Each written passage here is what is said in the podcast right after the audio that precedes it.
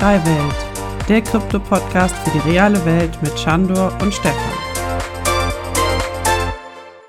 Eine weitere Folge unseres Podcasts. Ich freue mich sehr, dass wir hier sogar zu dritt diesmal sitzen. Natürlich dabei Chandor. Hi Chandor. Grüß dich, Stefan. Hi. Und wir haben einen Gastredner mit dabei und das freut mich sehr, und zwar Simon Klein. Hi Simon. Ja, hi, schön hier zu sein. Ich bin sehr gespannt, was du alles erzählst, weil du hast mega spannende Themen. Und äh, ich glaube, heute geht es mal ein bisschen mehr um Web 3 verbunden mit der Echtwelt. Und die Echtwelt ist sehr interessant in dieser Verbindung mit DeFi. Algorithmisches Trading hat sogar Shandor letztes Mal sogar noch in den Raum geworfen. Also da werden wir einiges erfahren. Aber ich würde dich erstmal bitten, stell dich noch mal gerne vor. Wer bist du? Was machst du? Beziehungsweise ich würde ganz kurz äh, bevor der Simon sich äh, vorstellt, würde ich, würde ich kurz erzählen, wie ich ihn kennengelernt habe. Das war nämlich, also Simon, echt eine peinliche Geschichte. Ich habe dich ja angeschrieben über LinkedIn, wie einige zu dem Zeitpunkt, wo ich einfach mal DeFi so ein bisschen aus dem akademischen Sektor mal analysieren wollte. Wo stehen wir jetzt gerade? Was sind die Hemmnisse, in DeFi reinzugehen? Und dann hast du gesagt, ja klar, ich mache bei der Umfrage einfach mal mit, warum nicht? Und dann, dann haben wir den Call gehabt, du erzählst da so ein bisschen und dann so, ja, frage ich, glaube ich, so, und, und was machst du so im DeFi-Sektor? Ja, ich habe so eine Community mit 130.000 Menschen. Haust du auf einmal raus und ich so, äh, okay, vielleicht machen wir jetzt nicht die ganzen Umfragepunkte, sondern gehen dann wirklich deep rein. Also es war äh, mir eine Ehre, mit dir reden zu dürfen und heute dich hier auch dabei zu haben. Vielen Dank, Simon. Ja, äh, nee, genau, war sehr lustig, wie wir uns da kennengelernt haben. Äh, ist jetzt mittlerweile schon einiges draus geworden. Jetzt hier mittlerweile der Podcast, äh, sonst aber auch sehr viel ausgetauscht.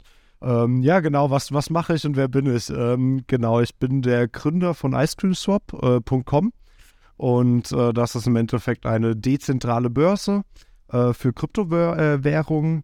Das bedeutet, Nutzer können auf dieser Börse dann eben eine Kryptowährung gegen eine andere tauschen. Äh, das komplett ohne, dass wir die Custodians von diesen äh, Kryptowerten sind. Das bedeutet, wir oder ich habe quasi nie Zugriff auf diese Kryptowerte, obwohl die über unsere Börse getauscht werden oder über unsere dezentrale Applikation getauscht werden. Ähm, genau, und wir machen sonst noch äh, zum Beispiel eine Bridge was bedeutet, damit kann man eine Kryptowährung von einer Blockchain zu einer anderen transferieren, äh, dass man dann zum Beispiel auf der Binance Smart Chain auf einmal den Ether-Token hat, der da ja eigentlich gar nicht hingehört. ähm, genau, und sonst noch ein paar andere Anwendungsfälle. Und ich komme eigentlich sogar aus dem traditionellen Finanzsektor. Ich äh, arbeite für die Firma Juniper äh, die ja äh, relativ groß in den Schlagzeilen war. Äh, für jeden, der es äh, nicht so mitbekommen hat, äh, Uniper ist der Hauptgasimporteur aus Russland äh, für den europäischen Raum.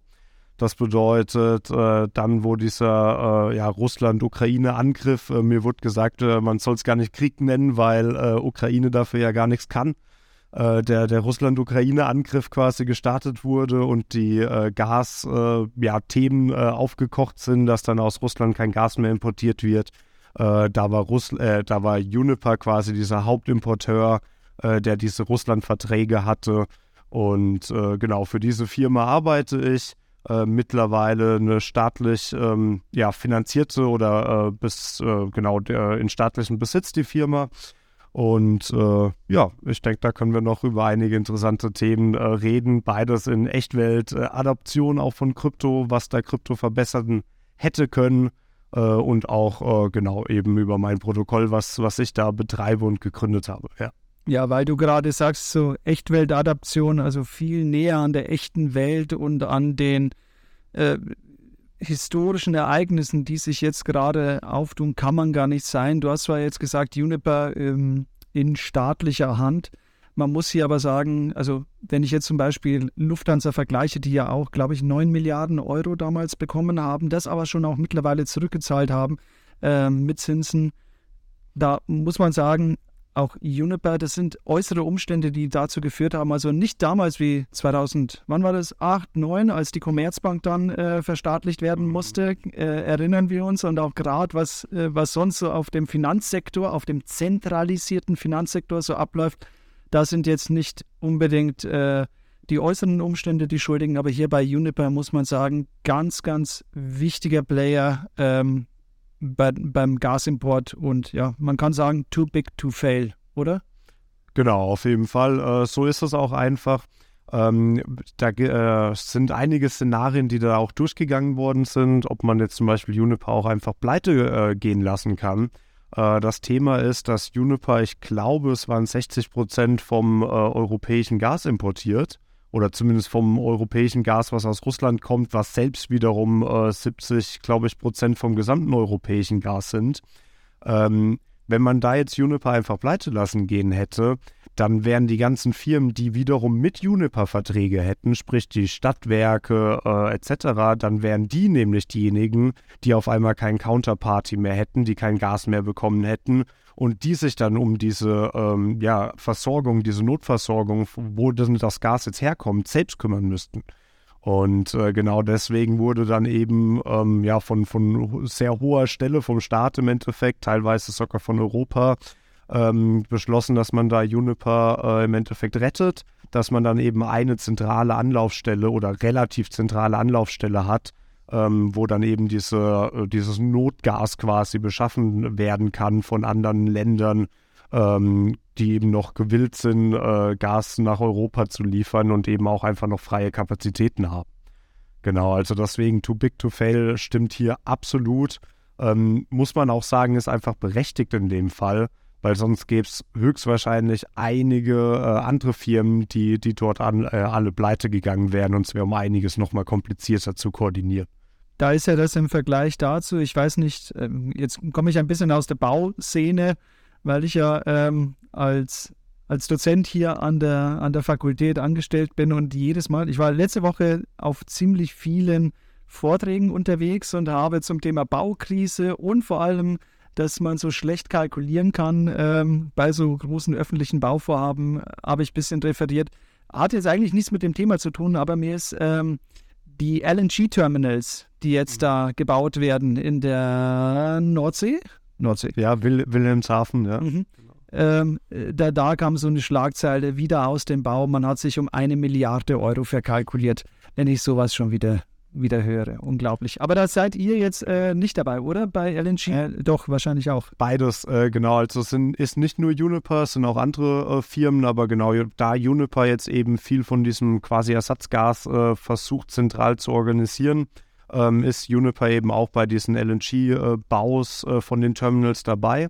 Wilhelmshaven ist da das Vorzeigeprojekt von Juniper. Das ist ein sehr großes LNG-Terminal, was sehr schnell aufgestellt worden ist also wirklich in wenigen Monaten wurde da über ähm, ja, Lösungen quasi, ähm, ja, die, die eben sehr flexibel einsetzbar waren, äh, ein LNG-Terminal aufgebaut. Und äh, das importiert jetzt auch schon äh, eine sehr große Menge an LNG in den europäischen äh, Bereich, äh, Raum. Also nicht mal nur nach Deutschland, sondern komplett nach Europa. Und äh, genau das ist ein Vorzeigeprojekt quasi von Juniper. Ähm, was da auch ganz interessant ist, ich glaube 2014 war das, hatte Juniper ähm, Wilhelmshaven schon äh, quasi beantragt, da ein LNG-Terminal zu bauen.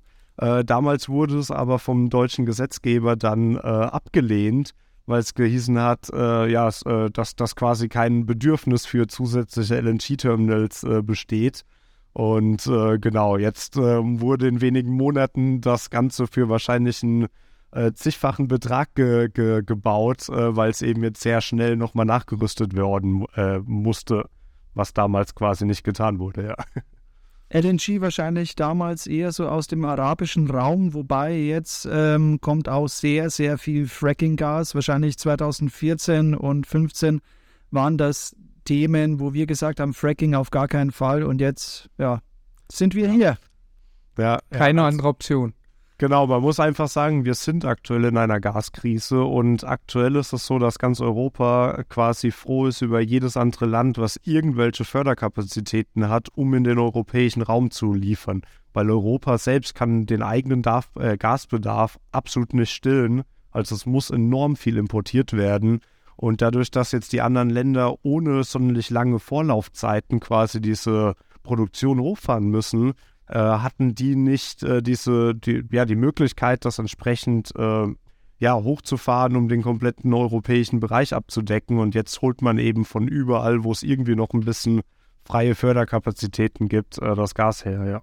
Ja, jetzt werden sich einige fragen, okay, sind wir jetzt bei Geopolitik angekommen oder bei Energiepolitik? Vielleicht jetzt, bevor wir jetzt zu Web 3 übergehen, du hast gesagt, du bist aus dem klassischen Finanzsektor und du bist bei Juniper. Wie hängt das denn zusammen? Also was machst du bei Juniper und äh, wo ist da der Finanzsektor? Genau. Also in Europa und eigentlich fast weltweit werden Energieträger, also Kohle, Gas äh, und Strom selbst über Börsen gehandelt. Also dafür gibt es dann spezielle Strombörsen, äh, zum Beispiel die EPEX, die in der Schweiz sitzt. Und ähm, genau da bin ich am, ja, an diesen Strombörsen arbeite ich indirekt. Darf ich da mal was fragen? Und zwar, ich habe da irgendwas gehört, dass da der, der höchste Preis als Standard angesetzt wird. Also irgendwas ganz Mhm. Merkwürdiges, wo man so, so gar nicht so, also man würde sagen, so, es gibt einen Wettbewerb und, und je mehr Angebote es gibt, desto niedriger wird dann der Preis. Aber irgendwie ist es am Strompreis anders. Also vielleicht das nochmal ganz kurz erläutern. Ja, klar, gerne. Gefährliches Halbwissen meinerseits. Äh, genau, können wir gerne mal reingehen. Äh, kleinen Exkurs. Ähm, und zwar gibt es dafür die Marginal Preise. Und das ist bei der Stromproduktion der Fall, ähm, dass diese angewendet werden. Und man kann sich vorstellen, zum Beispiel, wenn man jetzt Deutschland als, als eins äh, betrachtet, ohne jetzt Stromimport und Export, gibt es eine gewisse Menge an beispielsweise Solar- und Windkraft. Und diese Menge an Solar- und Windkraft wird quasi für den Preis von null produziert, weil diese Anlagen wurden einmal gebaut und wenn sie danach produzieren oder der Strom einfach quasi nicht eingespeist wird ins Netz, ist quasi das gleiche für den Betreiber. Das bedeutet, um wirklich da jetzt Strom rauszuziehen, hat man quasi Kosten von null, nachdem das gebaut worden ist. Ähm, bei zum Beispiel einem Kohlekraftwerk oder Gaskraftwerk hingegen der, das, das verbraucht ja einen Rohstoff, in dem Fall eben Kohle und Gas. Da hat man Einkaufskosten, da hat man Betriebskosten, da hat man ähm, zusätzlich um einiges höhere Wartungskosten. Und äh, diese Kosten, da muss quasi ein Kraftwerk dann entscheiden, ist der aktuelle Strompreis denn hoch genug, um überhaupt dieses Kraftwerk jetzt einzuschalten. Und äh, wenn man Europa oder deutschlandweit sich das jetzt anschaut, hat man eine gewisse Menge an äh, Anfrage und eine gewisse Menge an potenziellem Angebot, ähm, das aber wie gesagt preisgesteuert ist. Und wenn man jetzt äh, noch ein bisschen mehr Strom braucht, dann muss der Preis quasi die Höhe erreichen, dass das nächste Kraftwerk, dass es sich für dieses nächste Kraftwerk lohnt, das hochzufahren. Also wenn ein Kraftwerk jetzt 70 Euro, äh, keine Ahnung, pro Megawattstunden Kosten hat, dann muss der Strompreis mindestens auf 70 Euro steigen, damit es sich lohnt, für das Kraftwerk hochzufahren. Und genau dadurch gibt dann das äh, teuerste Kraftwerk, was gerade benötigt wird. Also das ist nicht generell das teuerste Kraftwerk, sondern das ist das teuerste Kraftwerk, was benötigt wird, um die Nachfrage zu decken. Das gibt den Strompreis an. Weil wenn diese 70 Euro in dem Fall von dem Kraftwerk, was jetzt als nächstes benötigt wird, eben nicht gerissen wird, also nicht überschritten wird, dann fährt dieses Kraftwerk nicht hoch, man hat zu wenig Strom und dadurch ähm, steigt der Preis dann eben so lang hoch, bis die 70 Euro gerissen werden, dass eben Angebot und Nachfrage wieder ausgeglichen ist. Also genau, kurz gesagt, das ist der, das teuerste Kraftwerk, was gerade benötigt wird, was den äh, Preis angibt. Und da wir so viel Strom brauchten in diesem Moment, weil wir gesagt haben, oh oh, wir gehen auf eine Stromkrise zu, sind die Kraftwerke halt immer mehr geschaltet worden und dadurch sind die Preise hochgegangen, richtig? Korrekt, korrekt. Also selbst die teureren Kraftwerke, die man eigentlich nur im absoluten Notfall einschaltet, wurden dann eben eingeschaltet. Ähm, Gerade im, im, Zusammenhang dann noch mit dem Atomausstieg von Deutschland äh, ist dann eben auch sehr viel Kapazität, was da weggefallen ist. Also Kraftwerke, die einfach nicht mehr produzieren und so oder so schon ausgeglichen werden müssen, ähm, zusätzlich zu den teuren Gaspreisen gekommen. Das bedeutet, man kann sich vorstellen, quasi alle Kraftwerke in Deutschland und Europa, die wahrscheinlich nicht Gas waren, sind permanent auf 100 Prozent gelaufen, weil einfach Gas so teuer war, dass man die nur im absoluten Notfall eingeschalten hat. Was dadurch dann aber auch passiert ist, ist, dass entsprechend zum Beispiel Kohle, ähm, teilweise auch Öl eben auch teurer geworden ist, weil man von dem jetzt auf einmal mehr gebraucht hat. Und dadurch hat der Gaspreis dann die ganzen anderen Energieträgerpreise entsprechend mit hochgeschoben. Ist das ein deutsches Phänomen oder europäisches oder weltweit? Also ich weiß auf jeden Fall, dass wir, wo liegen wir? 35, 36, 37 Cent pro Kilowattstunde sind wir auf jeden Fall ähm, Spitzenreiter auf der Welt, wo man sagt, irgendwann müssen die energieintensiven Unternehmen, kleinen, mittelständischen, aber auch Großunternehmen, äh, korrigiert mich, BASF, glaube ich, nach USA, äh, Riesenverlagerung, natürlich China ist so ein Thema.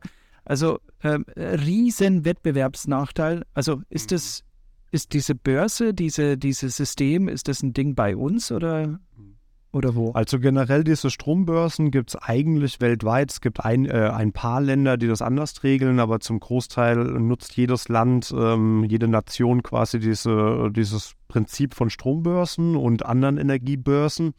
Ähm, was in Deutschland und Europa eben enorm ist, ist, dass wir sehr auf dieses russische Gas vertraut haben, was eben Juniper importiert hat. Und äh, da das quasi der Langfristplan war, wie gesagt, Wilhelmshaven wurde zum Beispiel gar nicht genehmigt, äh, weil es gehießen hat, wir brauchen gar kein LNG, weil wir haben ja das russische Gas in Europa. Ähm, weil man sich darauf so verlassen hat, sind wir jetzt entsprechend äh, notdürftig quasi von allen anderen Ländern dieses Gas irgendwie nachzukaufen, was wir nicht, wir nicht mehr durch Russland bekommen. Ähm, in Deutschland wird dieses ganze Thema nochmal enorm verstärkt durch den Atomausstieg. Ähm, durch den Atomausstieg ähm, die, die obwohl, wir, obwohl wir prozentual ja Atomstrom äh, relativ wenig im Mix haben, oder? Äh, mittlerweile auf jeden Fall und in der Vergangenheit auch schon, aber während alle anderen Länder, äh, gerade im europäischen Bereich, aber auch im weltweiten Bereich, eben den Atomstrom sehr ausgebaut haben, der eben sehr, sehr kosteneffizient ist, ähm, hat Deutschland das äh, ja eben äh, jetzt mittlerweile ja komplett äh, eingestampft oder fast komplett eingestampft. Und äh, demnach ist in Deutschland sehr viel von dem Strom eben Kohle und Gas leider. Ähm, die große Idee war natürlich, das Ganze durch Wind und Solar ähm, quasi zu ersetzen. Aber Wind- und Solarparks brauchen um einiges länger ähm, gebaut zu werden und sind natürlich um einiges abhängiger von der, ja, von der Natur, ähm, wie jetzt zum Beispiel so ein Kohle- oder Gaskraftwerk. Und was jetzt in den letzten Jahren in Deutschland passiert ist, durch den Atomausstieg und durch dieses äh, Russland-Gas-Thema, äh, äh, ist einfach, dass die Kohlekraftwerke quasi Tag und Nacht durchlaufen und die Gaskraftwerke, egal wie teuer der Gaspreis ist, trotzdem einfach laufen müssen, um den Be Bedarf irgendwie zu decken. Und das Einzige, was uns aktuell tatsächlich ziemlich in die Hände spielt, was aber genau das Gegenteil ist von diesem Atomausstieg, ist, dass viele anderen Länder, unter anderem ähm, Italien ähm, und Frankreich, jetzt sehr viele Atomkraftwerke bauen, die teilweise sogar nur dafür da sind, um nach Deutschland diesen Strom zu exportieren. Also es gibt von gerade Frankreich viele Atomkraftwerke, die neu gebaut werden an deutscher Grenze, um nach Deutschland den Strom zu exportieren. Wegen dem äh, deutschen Atomausstieg, ja. man muss sich bedenken, jetzt äh, die Felder, die man eigentlich ja für Braunkohle abarbeitet, ich wohne ziemlich nah am Hambacher Forst zum Beispiel, äh, die man abarbeitet und danach wieder zuschütten könnte und Wiesen und Bäume pflanzen könnte, die bebaut man jetzt mit Solar- und Windparks. Und unsere Nachbarn rund ums rum, die bauen immer weiter Atomstrom. Ich weiß ganz genau, ich kann mich genau erinnern, es hieß, Deutschland steigt aus der Atomenergie aus. Im gleichen Artikel, eins drunter, Polen baut ganz nah an der Grenze 2024 ein Atomkraftwerk. Ja. Dann habe ich mir nur gedacht, ja, sind sie mehr gerettet, oder? Also Wahnsinn irgendwie. Diese ganze ja. Man kann es nicht verstehen. Ja, und die deutschen Standards, gerade bei Atomkraftwerken, sind eben sehr hoch, also weltweit eine der, der höchsten Standards, wenn nicht sogar die höchsten weltweit. Und äh, jetzt so ein Land wie Polen hat äh, eben nicht ganz so die, diese deutschen Standards, äh, was Atomstrom angeht. Also unterm Strich, äh, wenn an der Grenze da was hochgeht, äh, ist Deutschland natürlich genauso betroffen, wie wenn es in Deutschland selbst stehen würde. Ja. Ich habe mir damals so gedacht, als es hieß, Deutschland steigt aus dem Atomstrom aus, ähm, ob die zu viel die Serie Dark auf Netflix geguckt haben und Angst davor hatten, vor dem was passiert. Also das war für mich so die einzige Erklärung, weil du hast es gesagt, die Standards sind verdammt hoch, äh, ja. sogar in den anderen Ländern sehr angesehen, die deutschen Atomkraftwerke und jetzt, ja, alles vorbei. Gut, ja. Auslöser war natürlich Merkel, Fukushima damals, ähm, aber warum haben die anderen nicht mitgezogen? Andererseits, also ich hatte natürlich auch Riesenangst. Ich bin 1986 geboren. Äh, zwei Monate nach meiner Geburt war Tschernobyl. Und da war ganz, ganz lange im bayerischen Wald durfte man keine Pilze pflücken, weil Ja, da ich kenn- so extrem der, der Fallout, äh, der, wie heißt es, Fallout war. Fallout, ja, genau. Ich kenne es auch mit Salat, dass man teilweise keinen Salat essen durfte, ja. Genau, also definitiv äh, nicht, nicht irgendwie die perfekte Lösung mit Atomkraft. Ähm, ja, muss man jetzt einfach nur schauen, wie es weitergeht, weil dieser sehr abrupte Ausstieg und dadurch ähm, ja die Kohlekraft eigentlich enorm wieder hochgefahren und äh, Gaskraftwerke auch, äh, ist gerade klimatechnisch ähm, eben natürlich ein absoluter Killer, ja. Du, du hast vorhin gesagt, die regenerativen Energien, äh, die hängen sehr, sehr stark natürlich vom Wetter ab. Ähm, bezüglich des, äh, ich glaube, Südlink, also die Energien von den Offshore-Windanlagen nach Süden, nach Bayern zu holen, zu uns, äh, scheitern ganz oft an den Baugenehmigungen. Genau, das habe ich auch schon mitbekommen. Äh, was ich ja, ähm, ja ganz, ganz äh, interessant finde, sagen wir es mal so, ist, äh, dass teilweise ähm, diese Nord-Süd-Trassen ähm, durch irgendwelche ba äh, Wälder gebaut werden müssten. Und dann kommt äh, Naturschutz, der quasi sagt, hier durch diesen Wald darf nicht durchgebaut werden. Auf der anderen Seite werden dann aber nebendran irgendwo fünf Kohlekraftwerke gebaut, um eben den Strom in den Süden zu bekommen, der sonst durch Windanlagen im Norden eben produziert werden würde. Und äh, ja, ich frage mich eben, ob so, so eine Waldabrodung für, für ein bisschen Strommasten wirklich äh, ja, schlimmer ist, als da irgendwo fünf Kohlekraftwerke hinzustellen. Was, was ich überhaupt nicht verstehe, du hast da die Autobahn A93, die führt von Hof schnurstracks runter ähm, Richtung ISA 2 und man könnte eigentlich an der Autobahn entlang, man hat da auch so äh, 20 bzw. 40 Meter äh, Zone, wo man nicht bebauen darf. Du könntest da einfach das Ding runterhauen und stattdessen ist man, also ich war bei so einem Vortrag, äh, wo, wie heißen die 51 Hertz ähm, Ja. und andere äh, Betreiber. genau, die Netzbetreiber so ein bisschen erzählt haben und dann verlief die Route so parallel zur Autobahn, aber halt so, so zwei, drei, vier, fünf Kilometer entfernt, so dass man bei jeder Gemeinde nochmal anklopfen muss, bei jedem Bauer nachfragen muss, so darf ich, darf ich und dann kämpfst du wirklich um äh, 200 Meter weiteren Ausbau, statt dass du sagst einfach, ich, ich, ich nutze, das sind doch die Brücken auch schon da, sowas wie zum Beispiel Querungen von irgendwelchen Bächen und Naturschutzgebiete. Du hast da die Autobahn, bau das Ding einfach daneben. Also ich, ich kapiere es nicht. Das kann man sowieso nicht verstehen. Ich wohne auch in der Nähe von dem A1-Ausbau. Ich bin mal gespannt, ob ich das noch in meinem Leben erlebe, dass die mal fertig wird. Also in Deutschland ein Baurechtland, das ist Wahnsinn. Ja. glaube ich. Ja, äh, Simon, was machst du jetzt eigentlich? Also, Entschuldigung, ich wollte dich nicht unterbrechen, aber so langsam, dass wir jetzt zurückkommen, ja, was machst denn du eigentlich bei Juniper? Wir sind ganz schön weit ausgerudert. Genau, genau, schön ausgeholt, ja. Ähm, genau, was machst du bei Juniper? Ich bin Algo-Trader. Ähm, also ich schreibe quasi Algorithmen, KIs, äh, teilweise, die dann eben automatisiert an der, dieser Strom- und Energiebörse handeln. Ähm, ich ähm, jetzt hauptsächlich im Intraday-Bereich, also der Strom, der wirklich für die nächsten Stunden ähm, benötigt äh, und verkauft wird. Ähm, genau, und ähm, viel, äh, viel geht da auch einfach um Automatisierung. Ähm, wenn jetzt zum Beispiel, keine Ahnung, der Wetterforecast sich ändert. Das hat natürlich einen sehr großen Einfluss auf äh, die erneuerbaren Energieproduktionen. Und jetzt hat man vielleicht schon am Vortag oder auch sogar ein Jahr davor ähm, den, den Strom verkauft, den so eine Solaranlage morgen produzieren soll. Ähm, jetzt ändert sich aber dieser Wetterforecast eben ein bisschen und da muss man jetzt ein bisschen Strom wieder zurückkaufen oder mehr verkaufen. Und äh, da sind eben viele Automatisierungen notwendig, weil sonst müsste das äh, eben ein Händler sehr manuell machen, ähm, was eben auf der einen Seite viel Arbeitszeit einfach benötigt ähm, für, für Aufgaben, die, die jetzt auch, keine Ahnung, wenig gewinnbringend sind. Ähm, und auf der anderen Seite eben auch ähm, ja, Möglichkeiten ähm, da drin sind, dass irgendwas falsch gemacht wird, was natürlich auch nicht der Fall sein soll. Und deswegen ist da eben Automatisierung ein sehr großes Stichwort.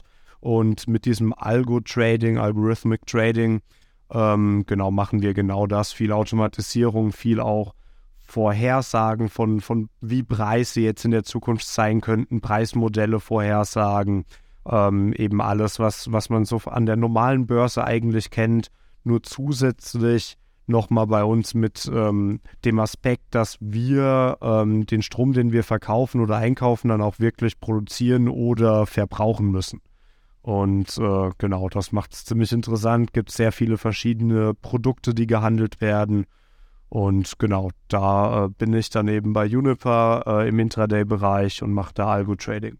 Das heißt also, wenn ich jetzt einen Bitcoin-Miner anwerfen würde, könnte ich dich fragen und du guckst in deine Glaskugel und du sagst mir, ob sich das im nächsten Jahr noch lohnt wegen dem Strompreis. ähm, ja, muss man nicht mal in eine Glaskugel gucken, interessanterweise, ähm, weil es wird eben jetzt auch schon aktuell der Strom für, den, äh, für das nächste Jahr gehandelt, sogar für die nächsten zehn Jahre schon. Und äh, da könnte man rein theoretisch, als Privatperson ist das sehr, sehr aufwendig, äh, wenn es überhaupt möglich ist, aber rein theoretisch könnte man sich jetzt sogar schon den Strom fürs nächste Jahr oder die nächsten zehn Jahre einkaufen. Und demnach weiß man sogar direkt, ob sich der Bitcoin-Miner jetzt entsprechend lohnt oder nicht. Oder man weiß es eben nicht nur, sondern man hat direkt diesen Profit quasi schon, weil man eben ganz sicher ist, für welchen Strompreis man jetzt Strom bekommt. Ja. Interessant. Wie valide sind denn solche Zahlen, äh, zehn Jahre voraus schon zu handeln? Also ähm mhm. das ist eben auch sehr interessant, weil ähm, dadurch werden Kraftwerke teilweise auch finanziert.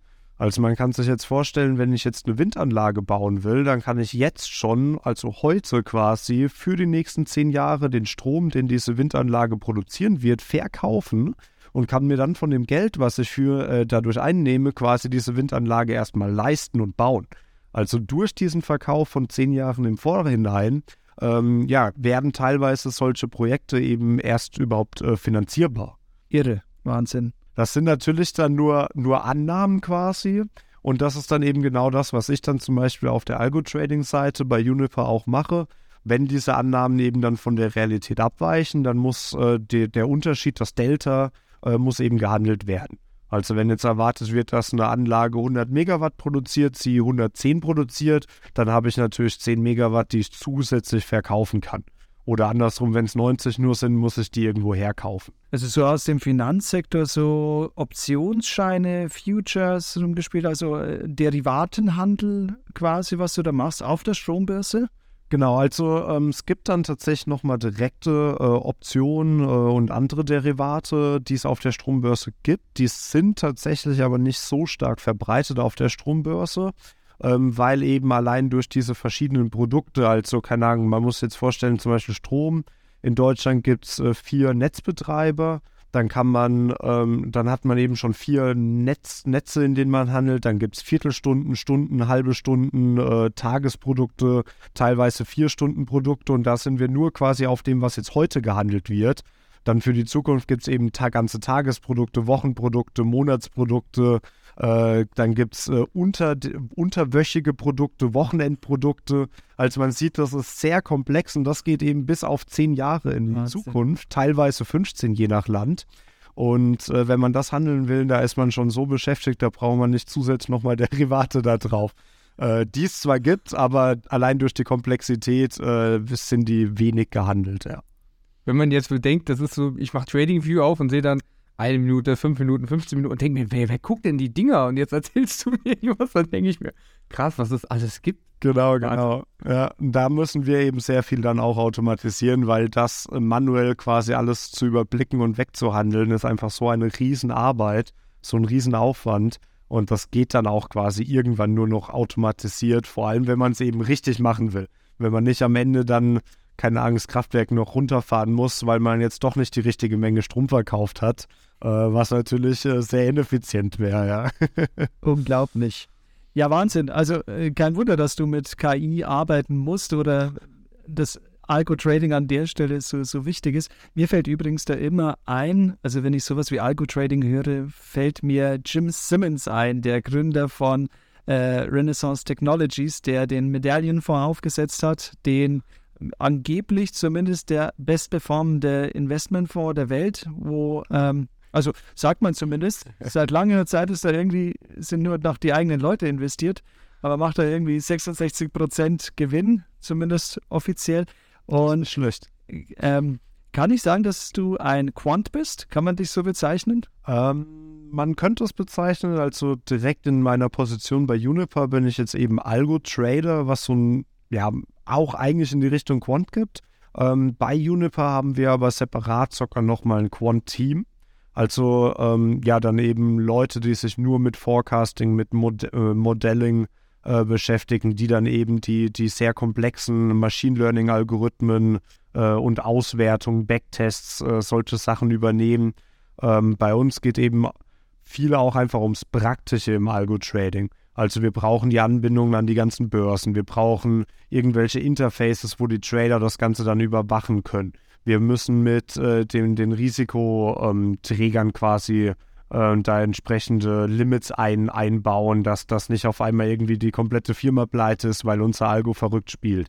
Solche Themen. Wir müssen ähm, ja eben sehr viel Rücksprachen halten mit anderen Abteilungen, dass wir uns dann nirgends in die Quere kommen, dass dann nicht der eine Algo den anderen Algo versucht irgendwie, äh, keine Ahnung, äh, wegzuexekuten oder in die Quere kommt. Äh, genau. Unglaublich spannend. Jetzt haben wir eine halbe Stunde gesprochen. Der Podcast heißt eigentlich Web3 Welt. Äh, jetzt müssen wir den Spieß eigentlich umdrehen. Jetzt waren wir nur in der realen Welt unterwegs. Man könnte meinen, Welt 3 Web heißt das äh, oder irgendwie so.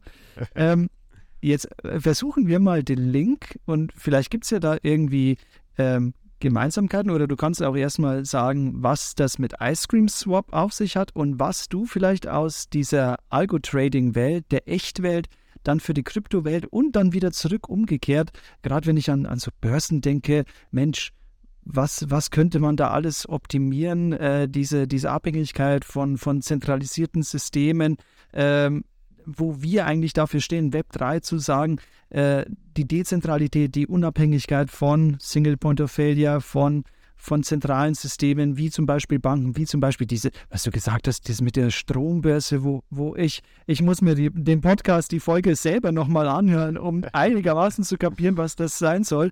Aber äh, ich glaube, es läuft nicht optimal. Also vielleicht können wir so langsam in die Richtung gehen, was jetzt so dein Side-Projekt ist. Genau, das ist klasse, genau. Äh, ich glaube, ich habe sogar eine Überleitung äh, jetzt direkt äh, von Juniper zur, zur Web3-Welt. Ähm, was dort jetzt nämlich zum Beispiel ein großes Thema war, äh, war Kollateral oder Margins. Das bedeutet, Juniper muss jetzt neu eben aus dem Ausland Gas kaufen und das jetzt teilweise eben auch über die nächsten, keine Ahnung, fünf oder zehn Jahre, weil Juniper da entsprechend Verträge hat mit Kunden.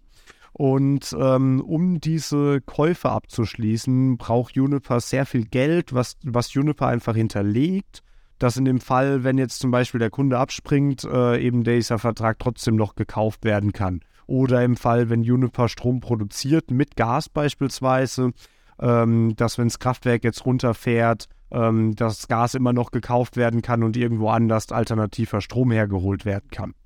Und sowas könnte man zum Beispiel auf der Blockchain sehr schön abbilden, weil Juniper hat eben zum Beispiel Gaskaufverträge. Also da ist ein Wert hinten dran. Und über beispielsweise ein Landing-Protokoll oder über äh, Kollateralisierung von diesen Werten könnte man jetzt auf der Blockchain transparent äh, das Ganze abbilden, dass man sieht, Juniper hat hier einen Vertrag mit Firma oder mit Land XY, der so und so viel wert ist. Und dieser Vertrag selbst ähm, da kommt jetzt entsprechend viel Gas rein und dann kann Juniper eben auch die, das eigene Kraftwerk, was man auch nachweisen kann, dass es da ist, äh, betreiben, ohne dass da jetzt Riesensummen an Geld hinterlegt werden müssten, ähm, weil eben quasi diese Bedingungen, also dieser Gasvertrag ist da, dieses Kraftwerk ist da, schon da sind. Und das kann man auf der Blockchain eben transparent darstellen. Jeder kann das sehen.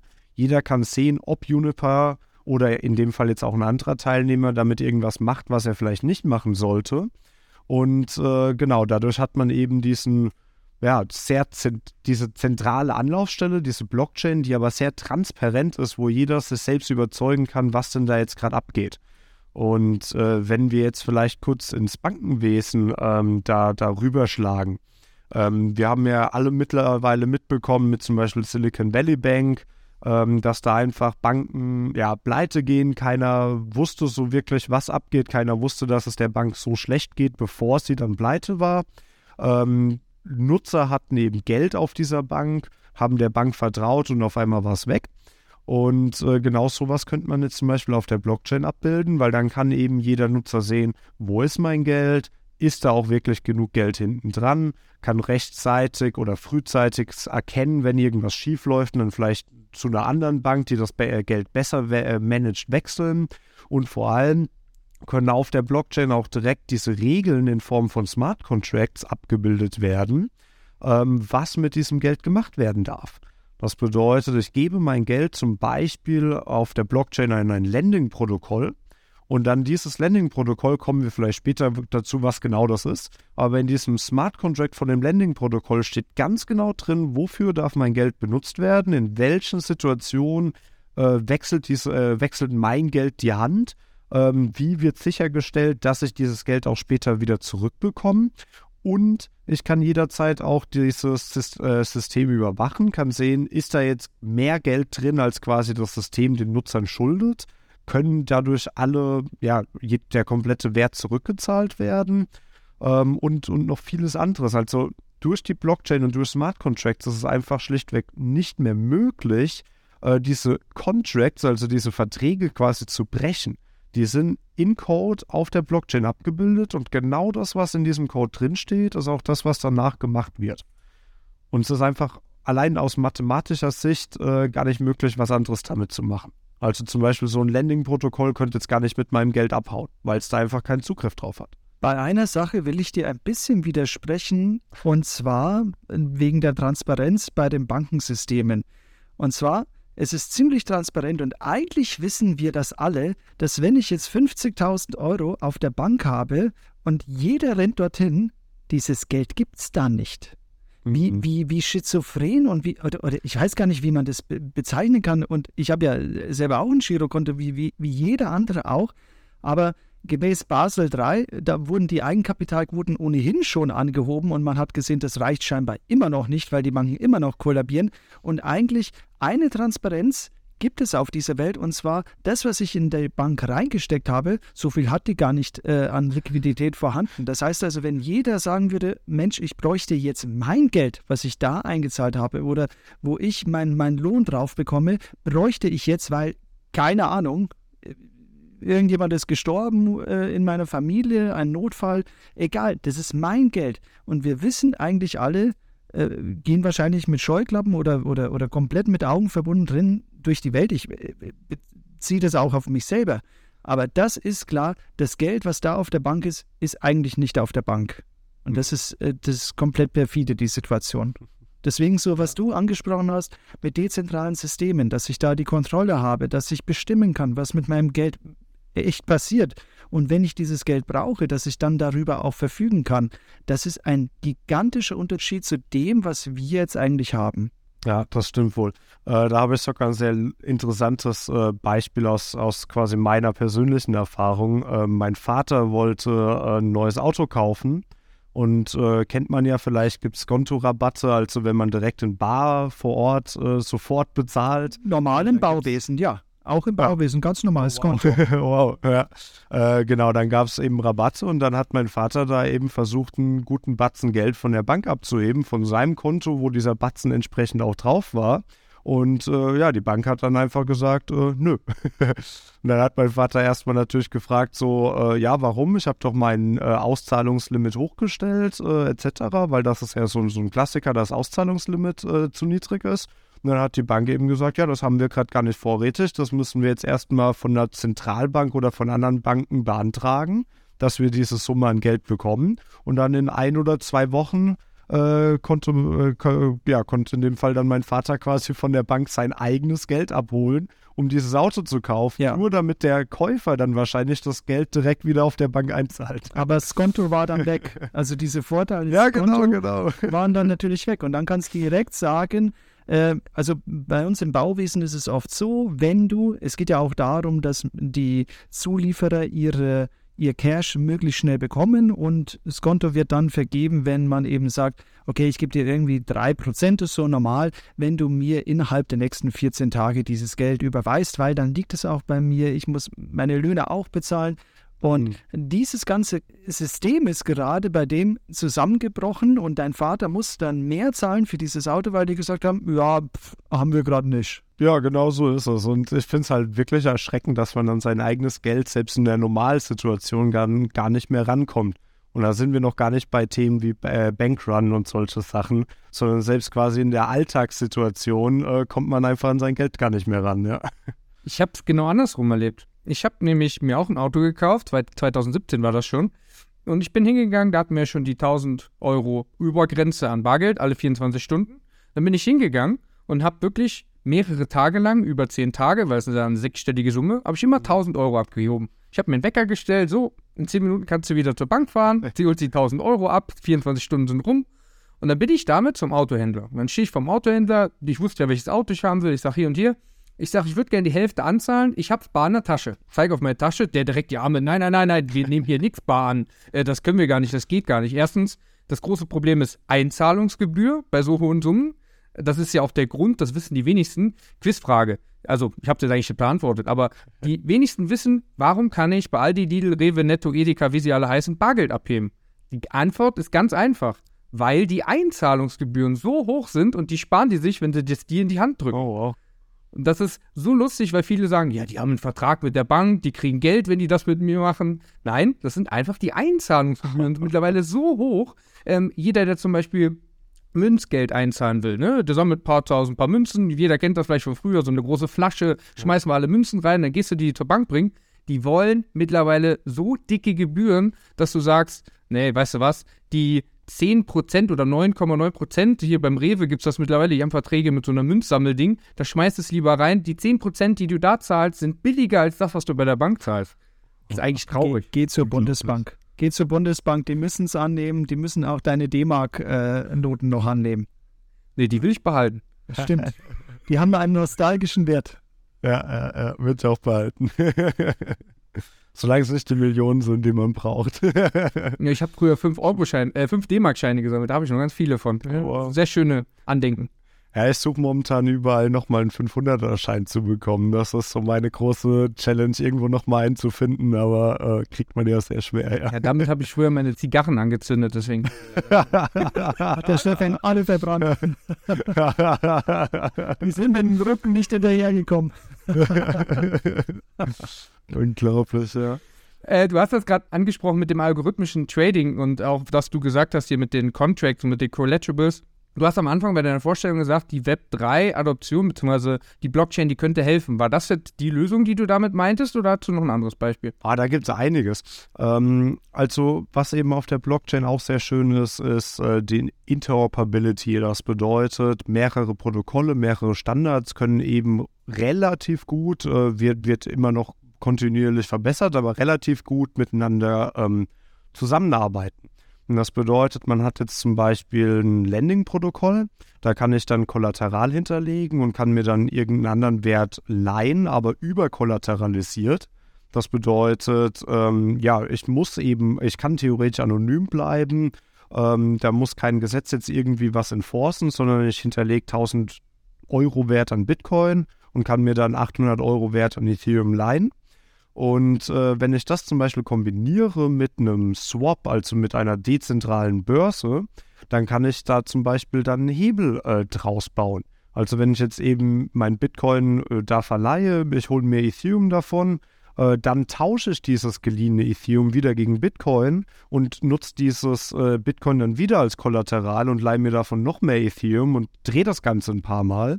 Dann habe ich dann am Ende, keine Ahnung, Vierer, äh, einen Hebel von, von 4x äh, auf das Bitcoin-Ethereum-Pair, ohne dass es jemals wirklich leveraged, also gehebeltes Handeln gibt auf der Blockchain, sondern einfach nur dadurch, dass zwei komplett fremde Protokolle, die quasi überhaupt nicht dafür da sind, äh, ursprünglich, um miteinander zu interagieren, weil ich diese eben kombiniert habe, weil das eben auf der Blockchain ist. Man kann direkt quasi mit diesen äh, mit der Blockchain, mit den Smart Contracts interagieren. Man kann mehrere Smart Contracts zusammen interagieren lassen und darüber kann man eben enorme äh, Mehrwerte bieten. Also man kann jetzt eben viele verschiedene einzelne Protokolle kombinieren, kann dadurch neue Sachen machen, die es so davor eigentlich gar nicht gab. Und vor allem, was ich sehr interessant finde, man kann sehr viele ähm, ja, Bereiche des traditionellen Finanzmarkts gerade durch diese Kombination von verschiedenen Basisprotokollen auf der Blockchain abbilden. Und dann hat man jetzt aber nicht komplexe Anbieter, die, die sehr komplexe ähm, ja, Protokolle oder äh, Dienstleistungen anbieten, sondern man hat mehrere kleine Anbieter, die alle sich auf eine Sache fokussieren, die da drin sehr gut sind, die da drin, äh, keine Ahnung, transparent sind, weil sie von sehr vielen anderen Protokollen integriert werden. Ähm, und kann die aber zu komplexen Sachen dann selbst kombinieren. Und das finde ich eben auch sehr interessant. Und dadurch kann man äh, dann zum Beispiel auch äh, vielleicht später mal, wenn man, keine Ahnung, ähm, Tokenisierung von, äh, bleiben wir mal beim Bauwesen, äh, Tokenisierung von einem Haus zum Beispiel äh, gesetzlich durchkriegt, was in manchen Ländern wie Liechtenstein mittlerweile schon geht, dann kann man zum Beispiel so ein tokenisiertes Haus äh, als Kollateral nutzen, um sich damit dann irgendwas zu leihen in einem dezentralen Weg ohne dass man jetzt zu einer Bank gehen muss, dass man dort Angst haben muss, dass die Bank vielleicht, keine Ahnung, äh, mich einfach, weiß nicht, äh, liquidiert, dieses Haus nimmt, äh, weil sich irgendwelche neuen Regeln ändern. Ähm, man hat eben diese Smart Contracts auf der Blockchain, die transparent sind. Man sieht, was, welche Regeln äh, man da zustimmt. Und genau die sind dann auch bis ans Ende von, von der, ja, quasi Usage von diesem Smart Contract eben äh, fest in diesem Smart Contract implementiert, ja. Ohne dass da jemand was dran rüttel, äh, rütteln kann. Und das Schöne ist, du hast im Smart Contract von Anfang an alle Kosten, du weißt, was am Ende kostet. Gut, sagen wir jetzt mal, es ist auf der Führung Blockchain, dann schwankt das schon mal mit den Gebühren, wissen wir alle. Aber unterm Strich, du hast es transparent abgesichert und es wird ausgeführt und nicht, ja, jetzt gibt es eine Lohnerhöhung für die Bankmitarbeiter, jetzt brauchen wir auf einmal Auszahlungsgebühren, Bearbeitungsgebühren, Endjahresgebühren und so weiter. Und die Zinsen, ja, die schrumpfen auch immer weiter, so als Beispiel, wenn man so im. Bankensektor bleibt. Also es gibt schon wahnsinnig viele Möglichkeiten und die du da angesprochen hast, äh, auch interessant mit dem tokenisierten Haus, wenn wir dann sagen, ich möchte den Teil meines tokenisierten Hauses haben, beziehungsweise verleihen, vermieten, wie auch immer ähm, dann kann ich das auch jederzeit machen und muss nicht, wie wir es gerade hatten, mit dem Bargeld abheben, ähm, ja. einen Termin machen. Erst dann geht das, sondern es geht halt auch Samstag und Sonntag. Ja, genau, genau. 24-7 für alles. Ähm, was ich glaube auch interessant bei dem Thema von tokenisierten Immobilien jetzt zum Beispiel finde, damit könnte man wunderbar eben so eine neue Immobilie auch finanzieren. Also keine Ahnung, man braucht jetzt eine große Menge Geld, äh, ist vielleicht ziemlich gut, äh, keine Ahnung, ähm, kann dieses Haus organisieren, kann rechtlich da alles abklären. Einem fehlt einfach nur dieses Geld. Und dann kann man eben dieses Haus tokenisieren, verkauft davon Anteile und das Geld, was man dadurch einnimmt, kann man dann eben davon sich das Haus, äh, Haus kaufen. Ja, und dann vielleicht die Mieteinnahmen entsprechend auch über die Token-Holders dann wieder aufteilen. Ja. Also kann jetzt sein, dass einige Zuhörer sich denken, wie soll ich ein Real Asset wie ein Gebäude tokenisieren, in digitale Werte äh, zerlegen über Blockchain. Das klingt ja total komisch. Ähm, ist es aber nicht. Also vielleicht jetzt im privaten Sektor kennt man das weniger, weil man natürlich eigentlich nur die Bank hat oder das Thema dann, ich beleihe meine Immobilie, äh, äh, eine Hypothek zum Beispiel dazu aufnehmen und so weiter und so fort. Ich habe dann immer diese zentrale Einheit Bank da. Aber das Tokenisieren oder, oder sagen wir mal, diese, diese Anteile zu zu Wertgütern äh, weiterzugeben, das gibt es schon seit ganz, ganz langem. Also ich weiß nicht seit wie vielen Jahrzehnten, nennt sich nämlich Share Deal. Also es gibt einen Asset Deal bei der Transaktion von Immobilien und es gibt oft auch einen Share Deal. Bedeutet also, wenn du eine recht große Immobilie hast, zum, oder mehrere Immobilien im Bestand hast, du packst das in eine GmbH oder in eine andere Firma und dann überträgst du die Anteile an diesem Unternehmen. Und was sparst du dir dadurch? Du sparst dir bei der Transaktion nämlich die Grunderwerbsteuer. So schaut es nämlich aus. Dann gehen dem Staat nämlich einige, ja, oft Millionen Euro Steuergelder durch die Lappen. Wow, ja. Ja, genau. Und äh, Tokenisierung ist da ja eigentlich äh, sehr ähnlich. In dem Fall ist es quasi eine Verbriefung in, in Wertpapiere, in Aktien zum Beispiel oder eben in die GmbH Ges äh. Und bei einer Tokenisierung ist es eben genau das Gleiche. Es ist quasi eine Verbriefung, aber in Tokens. Da gibt es dann eine gewisse Menge an Tokens. Und äh, wie gesagt, manche Länder, zum Beispiel Liechtenstein, erlauben das mittlerweile sogar schon, ähm, Real-World Assets auch rechtskräftig eben in solchen Token-Standards abzubilden. Ähm, ja. Kannst du dazu kurz was sagen? Liechtenstein, ich weiß 2019, aber für die Zuhörer nochmal, was ist da gewesen, was ist da passiert? Genau, also 2019 gab es den, ich glaube, Blockchain Act, äh, wird da zumindest umgangssprachlich äh, benannt äh, für Liechtenstein. Der ist dann äh, Anfang 2020 in Kraft getreten. Und ähm, sehr vereinfacht gesagt heißt das einfach, dass quasi alles, ähm, was man in der ja, normalen Welt äh, verbriefen kann, ähm, dass man das dann auch in äh, Tokens verbriefen kann. Also ich kann dann tatsächlich sogar eine Besitzurkunde von einem Auto zum Beispiel als ein NFT verbriefen. Ich kann äh, äh Besitzurkunde von einem Haus eben über ERC20, also über die, die normalen Tokens, die man so kennt, äh, verbriefen, kann da dann sogar äh, 1000 Tokens machen und je nachdem, wie viel äh, Tokens die, äh, die Leute halten, bekommen sie dann äh, beispielsweise eben äh, Anteile von den ähm, Mieteinnahmen. Und das kann man eben alles rechtskräftig in Verträge reinschreiben, die quasi dann diesen Token an dieses Real-World-Asset äh, binden und das, wie gesagt, eben rechtskräftig. Und da gibt es noch ein paar andere Länder, die, die in dem Bereich auch schon was machen. Also es gibt jetzt zum Beispiel sogar schon äh, Krankenkassen als NFT. Äh, bedeutet, da hat man dann ein NFT und ist auf einmal krankenversichert dadurch. Ähm, äh, gibt es einige andere Sachen. Selbst sowas müsste in Liechtenstein eigentlich möglich sein, weil eben diese Krankenversicherung kann man ja quasi auch als eine Verbriefung darstellen, als einen Vertrag darstellen. Und alles, was da entsprechend als Vertrag darstellbar ist, kann man in Liechtenstein eben tokenisieren. Also äh, genau, das ist dieser Blockchain äh, Act 2019, 2020 in Liechtenstein. Und da hat Liechtenstein eben äh, ja einen ganz schönen Fuß in die Tür gesetzt, dass da momentan auch sehr viele äh, Kryptofirmen und Krypto-Startups äh, jetzt langsam nach Liechtenstein migrieren, äh, weil die da eben sehr interessante Gesetzgebungen haben, die einiges erlauben, was in anderen Ländern äh, ja, wo noch niemand drüber nachgedacht hat, muss man ehrlich sagen. Ja. Wahnsinn, was dann alles geht. Und wenn ich dann an so Länder wie USA oder Türkei, wo ich öfters bin, ähm, dann denke, die würden sich über einen Krankenkassen-NFT extrem freuen. Das glaube ich, ja. Genau, ich meine, Türkei ist ja dann zum Beispiel auch nochmal ein Thema mit, äh, dass es keine Zinsen geben darf quasi. Ähm, sowas über die Blockchain abzubilden, kannst du dann sehr transparent quasi ein Weltwirtschaftssystem schaffen, auch wenn es dann irgendwie lokal heißt, aus Glaubensgründen dürfen wir keine Zinsen ausschütten oder verlangen. Ähm, wenn das jetzt halt einfach, keine Ahnung, wenn man selbst diesem Glauben nicht angehört und da einfach eben normal, keine Ahnung, irgendwo einen Loan, äh, also, also einen, einen Kredit nehmen will, ähm, der eben in Türkei beispielsweise nicht möglich ist, weil sie dieses Zinssystem nicht implementiert haben, kann man das dann eben über dieses quasi Weltwirtschaftssystem Blockchain machen. Ja, also das ist eben auch eine sehr starke Ver Vereinheitlichung. Die ganze Welt arbeitet an einem System. Die ganze Welt hat zwar natürlich in jedem Land andere Reg äh, Regulatorik, ähm, die aktuell eine große Rolle spielen, aber das Blockchain-System selbst, die Smart Contracts, die sind weltweit theoretisch ähm, nutzbar, sind weltweit von jedem Bürger, äh, von, von, von jedem ja, Erdbewohner quasi nutzbar. Ähm, und jeder hat dort auch die gleichen Rechte und kann die genau gleich benutzen. Rein von Blockchain-Technik. Wie gesagt, danach kommt dann nochmal Regulatorik obendrauf.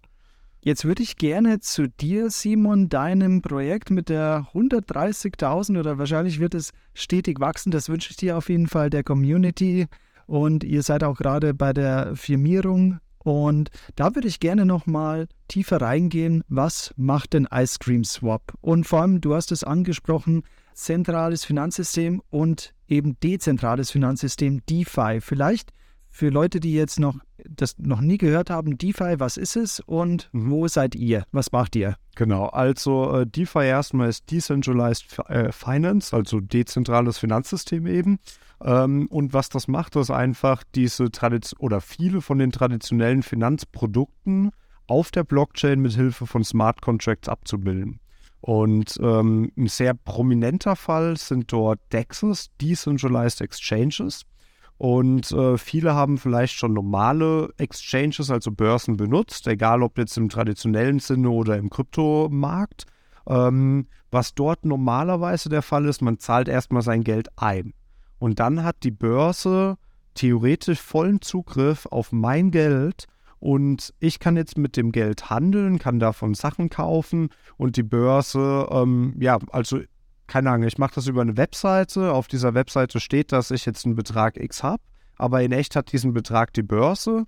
Und äh, wenn alles gut läuft, kann ich den dann später irgendwann geltend machen, kann mir den auszahlen, kann mir das Wertpapier irgendwo auf ein privates Depot legen oder anderes Depot legen, äh, wie, wie man das auch dann, dann möchte. Regulatorik hilft da natürlich auch viel, aber rein in, in, im Grunde ähm, ist eben die Börse der Besitzer von diesen äh, von, von meinem Geld, von meinen Wertpapieren. Und könnte damit machen, was sie wollen. Wie gesagt, nicht regulatorisch, aber äh, sieht man, dass das momentan auch nicht wunderbar funktioniert mit der Regulatorik. Ähm, Und was jetzt DeFi, also Decentralized Finance, äh, damit reinbringt, ist, ich zahle als Kunde gar kein Geld dort ein, sondern ich nutze einfach nur vorhandene Smart Contracts, interagiere mit diesen Smart Contracts und in den Smart Contracts steht quasi, was mit meinem Geld gemacht werden darf. Zum Beispiel, dass wenn ich an den Smart Contract jetzt, keine Ahnung, einen Bitcoin sende, dass ich 10 Ethereum dafür quasi als, als Gegenleistung bekomme. Das steht fix in diesem Smart Contract drin. Und ich muss auch nie Geld auf diese Börse, auf diese dezentrale Börse einzahlen. Also jetzt wieder zu mir als Betreiber. Ich als Betreiber von Cream Swap, ich habe gar nicht die Möglichkeit, das Geld von unseren Nutzern irgendwie anzufassen. Ich kann das nicht mir auszahlen, ich kann damit nicht äh, keine Investments tätigen, die dann vielleicht äh, fehlschlagen, äh, wie es jetzt bei FTX zum Beispiel der Fall war. Ähm, also das Geld ist auf die, in diesem Smart Contract gesichert. Da steht drin in dem Smart Contract in Form von einer Programmiersprache ähm, quasi, was wann mit diesem Geld gemacht werden darf. Und niemand kann irgendwas anderes damit machen. Es ist quasi technisch, mathematisch einfach unmöglich, mit dem Geld was zu machen, was nicht in diesem Smart Contract drinsteht. Vielleicht sollten wir die Zuhörer nochmal abholen zu dem Thema FTX. Stefan, ich habe damals, als FTX gewesen ist, äh, deine Posts sehr, sehr verfolgt. Äh, ihr könnt aber beide mal was dazu sagen und vor allem, was da der Unterschied ist, weil Krypto damals mit FTX ist ziemlich in die Schlagzeilen gekommen, ziemlich negativ in die Schlagzeilen gekommen und da müssen wir mal ganz, ganz klar eine Lanze brechen für die Blockchain-Technologie, die in FTX meiner Meinung nach überhaupt nicht abgebildet war, wie es eigentlich gedacht ist. Also äh, letztendlich hat FTX sich Unterfirmen gegründet, mit denen hat sie dann Gelder abgezogen und damit gearbeitet. Die bekannteste dieser Unterfirmen war Alameda Research, wo dann auch Sam Bankman-Fried auch Geschäftsführer war, plus äh, andere, die auch bei FTX auch ähm, interagiert haben. Und mit Alameda Research haben sie in Krypto-Assets investiert, wo ich im Nachgang, als ich das Portfolio gesehen habe, gedacht habe, wie kann man denn nur? Also da war kein richtiges, richtiges äh, Research-Team, das gesagt hat, da können wir investieren, da kann was draus werden, das hat Zukunftspotenzial, sondern man hat einfach nur mit Hintergrundwissen, weil man gesagt hat, komm, wir investieren in Token XY, den listen wir dann auf FTX, dadurch wird ein Hype generiert, hat man gehofft, dass man dadurch Gewinne erzielt und sein Geld im Prinzip hebeln kann. Moment, habe ich gerade sein Geld gehabt? Nein, es war nämlich nicht sein Geld, sondern es war das Geld der Kunden. Im Prinzip das Geld, was wir bei FTX eingezahlt haben. Und du hast es vorhin so schön gesagt mit den Banken, das Geld ist gar nicht da. Das haben sie sich bei Alameda Research abgezogen und dann damit interagiert, damit gehandelt, damit im Prinzip auf sehr komische Token gesetzt. Und das Geld, was wir bei FTX hinterlegt hatten, solange wir nicht gesagt haben, ey, äh, übrigens, das brauche ich jetzt gerade, also ein Bankrun passiert ist, ist alles gut gegangen. Und dann ist im Prinzip die größte Börse der Welt, also CZ, der das Ganze, also der Geschäftsführer der größten Börse der Welt, Binance, der hat das im Prinzip öffentlich gemacht und hat gesagt, Leute, da stimmt irgendwas nicht, zieht euer Geld bei FTX ab. Und dann ist im Prinzip genau das passiert, was bei jeder Bank, äh, die wir kennen, wo wir alle sagen, das Geld ist eh nicht da, passieren würde, wenn es kommt, und zwar ein Bankrun. Und dieser Bankrun ist bei FTX passiert und irgendwann sagten sie, so, stopp, wir können nichts mehr auszahlen, weil wir haben gar nichts mehr. Und damit ist im Prinzip dieses ganze Konstrukt kaputt gegangen. Ja. Genau, also äh, schließt mich genau an bei der Erklärung. Äh, was ich noch hinzufügen würde, ist vielleicht die Brücke zu DeFi, also zu eben einer DEX zum Beispiel. Ähm, bei FTX war das überhaupt erst möglich, weil jetzt eben äh, die Firma quasi mit dem Nutzergeld, äh, das, das war quasi intransparent, äh, die Firma hat mit diesem Nutzergeld Investments getätigt, die die Nutzer quasi, von denen die Nutzer nicht wiss, äh, wussten, wahrscheinlich auch nie zugestimmt haben, vielleicht irgendwo versteckt in irgendwelchen AGBs. Ähm, aber auf der Blockchain ist es eben genau der andere Fall. Da steht von vornherein in dem Smart Contract, was der Börsenbetreiber mit dem Geld macht wenn er überhaupt darauf irgendwie Zugriff äh, hat. Und äh, selbst dann ist es normalerweise, dass ich als Nutzer mein Geld in meiner eigenen Wallet, also in meiner eigenen Kryptobrieftasche, quasi in meinem Kryptogeldbeutel verwahre. Und nur in dem Moment, wo ich dann tausche, also wo ich zum Beispiel meinen einen Bitcoin gegen 10 Ethereum tausche, erst dann verlässt dieser eine Bitcoin meine Kryptobrieftasche, meine Wallet, und die 10 Ethereum kommen zurück äh, in meine Wallet. Und äh, bei den zentralen Bör Börsen ist das eben genau andersrum. Ich sende da erstmal meinen ein Bitcoin an die Börse oder im Normalfall sogar eher Euro oder Dollar an die Börse. Und das liegt dann einfach bei der Börse, in, im, im Handlungsspielraum quasi der Börse. Die machen irgendwas mit meinem Geld, wovon ich gar keine Ahnung habe. Und dann später hoffe ich, dass ich irgendwann das mal wieder auszahlen kann. Genau, und bei, bei uns, bei dezentralen Exchanges, äh, ist es eben so, wir haben dieses Geld nie. Ähm, wenn jemand zum Beispiel Liquidity provided, ähm, das kann man auch machen, damit kann man dann passives In äh, Einkommen äh, generieren.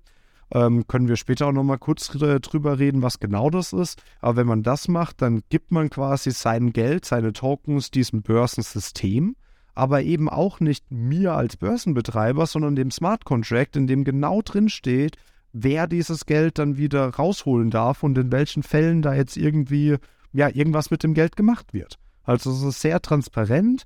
Im Normalfall hat man das Geld selbst in seiner eigenen Wallet und gar nicht auf einer Börse eingezahlt. Und nur die Sachen, die in einem Smart Contract drinstehen, können auch gemacht werden. Alles, was nicht in diesem Smart Contract drinsteht, den jeder einsehen kann, den sich jeder anschauen kann, äh, ist komplett unmöglich. Äh, außer jetzt in ein paar extremen Edge Cases quasi, ist komplett unmöglich, dass, dass da was anderes gemacht wird, wie das, was in dem äh, Smart Contract drinsteht. Da ist zum Beispiel das berühmteste Beispiel die Metamask-Wallet, die eigentlich so jeder im Crypto-Space kennt, die dann Ethereum mit den ganzen Second Layer wie Polygon, Arbitrum, Optimism und so weiter unterstützt, aber auch so Sachen wie Avalanche und noch viele andere Blockchains, die da unterstützt werden. Dort hältst du dein Geld im Prinzip und du bestätigst selber die Transaktion mit der DEX indem du dir einen Token swapst oder was du gerade angesprochen hast, ähm, DeFi betreibst, also ein Geld hinterlegst, darauf Zinsen bekommst, Staking auch noch so ein Thema, also viele Sachen, die können wir gleich mal kurz besprechen. Und im Prinzip ist jetzt der Schritt mit den neuesten News, gerade für Metamask, indem ich zum Beispiel mit PayPal auf Metamask Ethereum kaufen kann, ist zum Beispiel eine Bomben-News, weil eigentlich musst du ja immer noch den Schritt gehen, dass du sagst, du musst eine zentralisierte Börse nutzen oder gewisse Anwendungen, um erstmal Geld in Kryptowährungen umzutauschen. Und diesen Schritt hast du jetzt mit PayPal zum Beispiel direkt gemacht und das, ja, kann man sich jetzt drüber streiten, aber schon mal dezentraler als wie eine CEX, also CEX, eine zentralisierte Exchange, auf Englisch ausgesprochen, Centralized Exchange, äh, zu nutzen. Und damit hast du natürlich nochmal viele, viele Möglichkeiten und bist natürlich in diesem Bereich schon mal viel sicherer unterwegs. Und du musst halt bedenken, dass du selber deine 12 bzw. 24 Wörter besitzt und damit hast du deine Wallet für dich.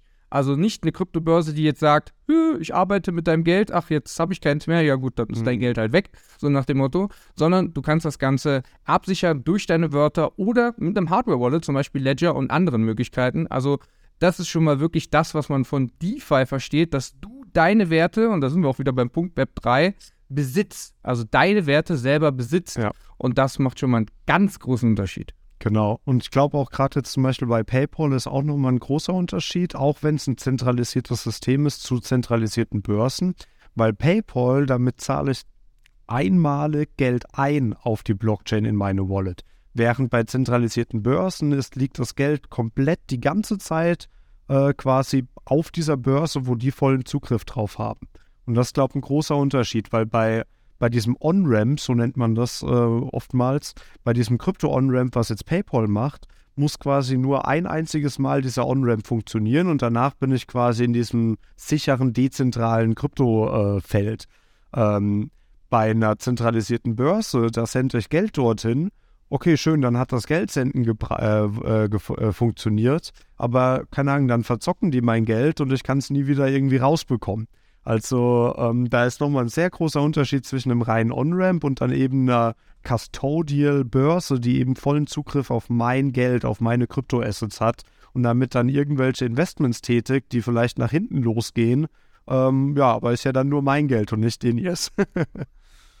Zu diesem ganzen Thema, jetzt wo wir DeFi im Prinzip erklärt haben, ich war auf einer Veranstaltung äh, nähe Frankfurt und da war ein Banker auf der Bühne und der sagte, wir bieten demnächst DeFi-Produkte an dass ich nicht laut losgebrüllt habe, war eigentlich alles. Also ist schon sehr lustig, diese DeFi-Welt und wie viele Leute sie jetzt, sich dann DeFi auf die Stirn schreiben, aber noch lange nicht DeFi sind. Deswegen muss man in diesem Bereich sehr aufpassen, was man macht. Aber DEXs, also dezentrale Börsen und natürlich eigene Wallets wie Metamask oder was es alles gibt, in Verbindung noch mit dem Ledger, die doppelte Absicherung, sind natürlich alles super Möglichkeiten, die man heutzutage hat. Genau, ja. Wenn ich jetzt zum Beispiel noch nicht im Crypto-Space bin, ähm, was bietest du an, Simon? Also wie könnte man in Decentralized Finance über dich ähm, überhaupt mal in diesen Space reinkommen? Genau. Ähm, also über mich reinkommen, da sind wir schon wieder beim On-Ramp, äh, ist quasi schon gar nicht möglich. ähm, das bedeutet, irgendwie brauche ich Eine richtige Antwort übrigens. Erstmal bräuchte ich quasi irgendwie einen Kryptowert, also Bitcoin, Ethereum, was auch immer. Und äh, das bekomme ich jetzt äh, über eine zentralisierte Börse oder eben jetzt zum Beispiel über so ein On-Ramp wie PayPal jetzt mittlerweile über, äh, in Metamask äh, bietet oder bieten will. Und äh, genau, wenn ich jetzt zum Beispiel meinen Ether-Token habe, dann habe ich den auf der Blockchain, ab dann ist der im dezentralen Bereich, dann besitze ich den auch wirklich, dann ist der eben in meiner Wallet. Und dann kann ich den auf Ice Cream Swap, auf unserer DEX, auf unserer dezentralen Börse nutzen. Und dann kann ich zum Beispiel den tauschen äh, von Ethereum zu, keine Ahnung, irgendeinem anderen Token, den man jetzt gerade kaufen will. Wir haben viele Produkte, äh, Projekte gelistet und all diese Projekte kann man dann eben kaufen, handeln, äh, einen Token gegen einen anderen tauschen. Und äh, genau, das ist quasi so dieses Herzstück, was wir anbieten mit unserer DEX. Ähm, wir, was wir noch zusätzlich machen, ist, wir sind eine Multi-Chain-DEX. Das bedeutet, eine dezentrale Exchange, da diese äh, Smart Contracts benutzt, ist die eigentlich immer an eine Blockchain gebunden. Also zum Beispiel gibt es Uniswap, das ist eigentlich die bekannteste dezentrale Exchange. Die ist hauptsächlich zumindest auf Ethereum. Mittlerweile expandiert sie auch zu ein paar Layer-2-Chains äh, von Ethereum. Und äh, das bedeutet, wenn ich jetzt zum Beispiel auf Binance Smart Chain bin, was jetzt auch eine andere große Ethereum-kompatible Blockchain ist, äh, nebenbei auch sehr zentralisiert, aber anderes Thema.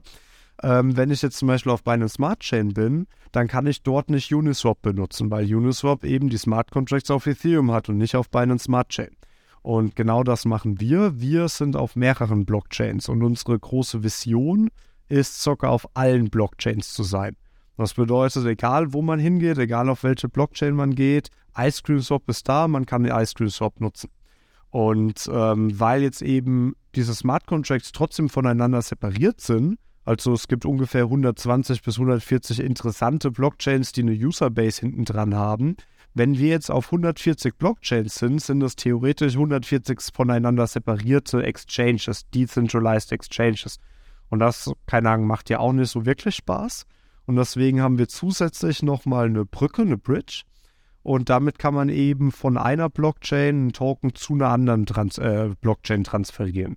Wenn man jetzt zum Beispiel den USDT-Token hat, das ist äh, eben ein Krypto-Token, der an den US-Dollar gebunden ist, also ein USDT ist immer ein US-Dollar wert, wenn alles fu äh, funktioniert, dann kann man ähm, eben zum Beispiel von der Ethereum-Blockchain zur Binance Smart Chain über unsere Bridge äh, diesen USDT-Token bridgen und kann dann eben unseren DEX äh, auf Ethereum oder auf Binance Smart Chain oder auf den 120 anderen Chains, wenn wir diese volle Expansion erreicht haben, äh, kann man dort unsere DEX benutzen, genau.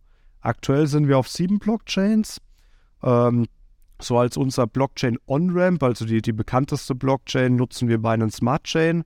Äh, nicht, weil wir ein großer Fan davon sind, aber äh, günstige Transaktionsfees und äh, sehr einfach dorthin zu kommen, gerade von den zentralisierten Exchanges. Und dann kann man eben über diese Bridges von Binance Smart Chain äh, zu den anderen aktuell sechs Blockchains, die wir supporten, rüberbridgen und kann dann dort unsere DEXs benutzen, ähm, kann dort die lokalen Projekte, die es eben auf dieser Blockchain gibt, äh, traden also äh, den einen Kryptowert gegen äh, eben den Projekttoken von denen äh, tauschen.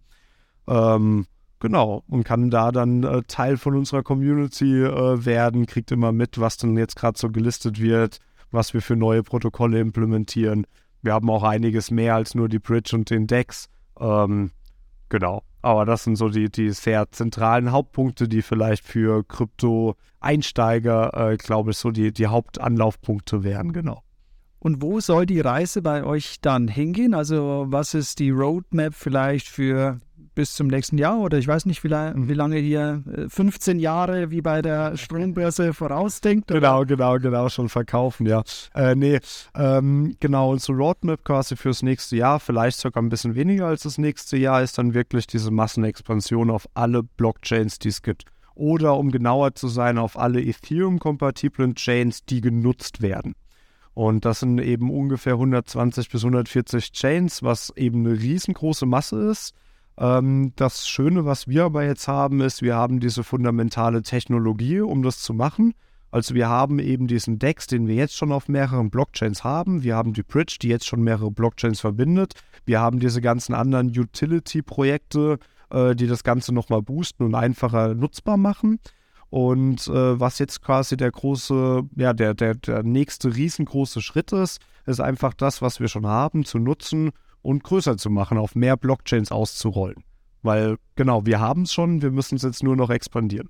Meine Frage ist noch zwischendurch, wie kam es zu dem Namen Ice Cream Swap? Weil ich muss dazu sagen, ich habe diese ganze Entwicklung mitbekommen von den ganzen Dexes. Dann gab es auf einmal Spaghetti Swap, Sushi Swap, ja. wie sie alle heißen. Und wie kam es zum Namen Ice Cream Swap? Einfach mit der Welle mit oder ist ein Eisliebhaber da? Ähm, sehr, eigentlich sogar ganz lustige Geschichte, weil wir wollten eben so ein bisschen in diesem Namensschema von den anderen Dexes drin bleiben. Also dieses Swap am Ende, äh, Pancake Swap, Sushi Swap, äh, genau, äh, Uniswap äh, wollten wir dann eben auch haben, äh, damit eben auch jeder direkt weiß, was wir sind oder zumindest was eins unserer Produkte ist.